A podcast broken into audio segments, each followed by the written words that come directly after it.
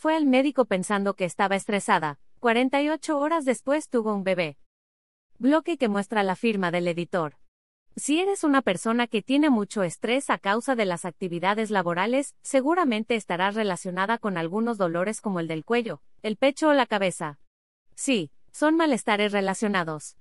Ahora imagina que ese dolor que tú adjudicas al estrés no tiene nada que ver con ello. Así le pasó a una mujer de 23 años. Fue al médico pensando que estaba estresada. 48 horas después tuvo un bebé. Una pareja estadounidense, se enteró por accidente, que serían padres. La chica de 23 años fue al médico debido a que tenía dolores intensos que pensaba tenían relación con el estrés de su trabajo. Se llevó una grata sorpresa al saber que el malestar nada tenía que ver con eso, sino con un bebé. Ella adjudicaba sus malestares al estrés que ocasiona su trabajo como profesora de alumnos de primer grado. Sin embargo, al estar en la revisión médica, supo que nada tenía que ver con lo que sentía. La hinchazón en las piernas y el cansancio iban más allá del cansancio de sus actividades diarias. Luego de realizar varios análisis comprobaron que efectivamente, Peyton estaba embarazada. Definitivamente, es positivo. Vamos a hacer una ecografía.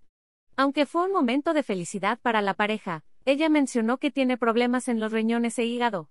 Eso fue motivo suficiente para que adelantaran el parto. Foto cortesía Google El bebé tuvo que nacer de forma prematura, 10 semanas antes, pero no había otra opción debido a que Peyton desarrolló preeclampsia. Cuando lo sostuve, lo alimenté. Supe que era real. ¿Para qué sirve la pomada de la campana con tepescovite? ¿Qué es la preeclampsia?